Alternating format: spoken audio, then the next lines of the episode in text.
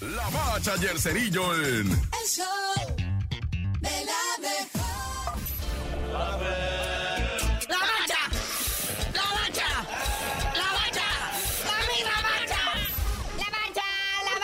La, la bacha. Pe- permítanme, gente, permítanme, por favor, deje, de, recupérate, deja de llorar, deja de, es, que aquí la bacha está un poco sentimental, no se ha podido todavía recuperar, pero, a ver, la bacha, ¿qué, qué llorando por la selección? Ay, carnalito, estoy llorando por el Tata Martino, caray. El único que sufrió con todo esto, al que le van a echar la culpa de todo. Pero no te preocupes, antes de que viajara a Qatar, ya había desocupado el DEPA, ya había pedido su depósito de vuelta.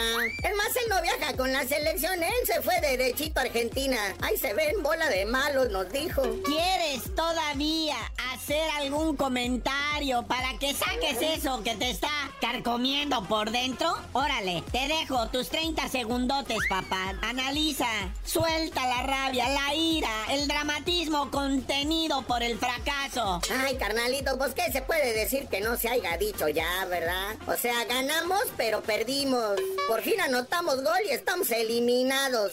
Lo bueno de todo esto, como dicen los memes, es que tenemos salud. Pero pues ahí está, pues, le echamos la culpa al Tata Martino y John de Luisa, Miquel Arriola, Emilio Azcárraga. ¿Esos qué? ¿No les van a echar su culpa también? Esos son los que deberían andar buscando el canelo para ponerles una tunda.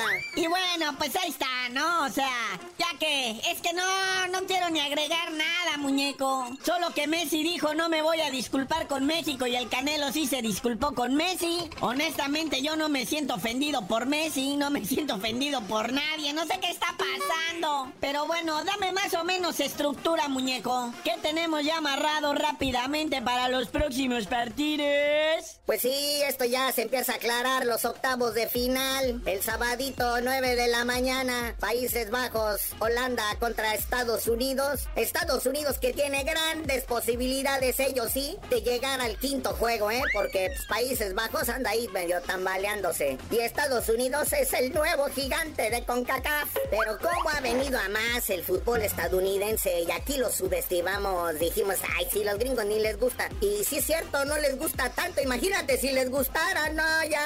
Imagínese, del otro lado, está Argentina contra Australia. No me diga usted que si hubiéramos calificado en el lugar de Argentina, no le ganábamos a Australia. Pero claro, ¡ay, ya, por favor! Bueno, déjenme soñar. En la otra llave está Francia contra Polonia.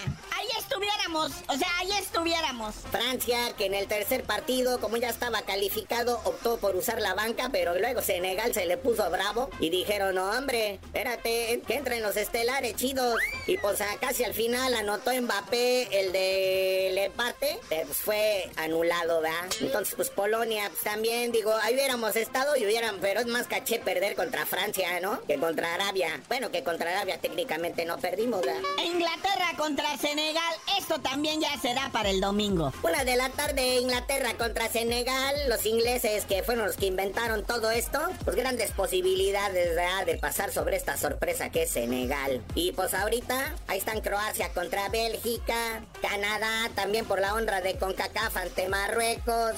Luego Japón contra España y luego Costa Rica contra Alemania. Otro de CONCACAF también que prácticamente ya está eliminado y anulado y todo. Pero bueno, carnalito, ya vámonos. Cada vez se clarea más esto de los octavos de final y tú no sabías de decir por qué te dicen el cerillo. Hasta que empecemos a hablar del fútbol nacional, les digo.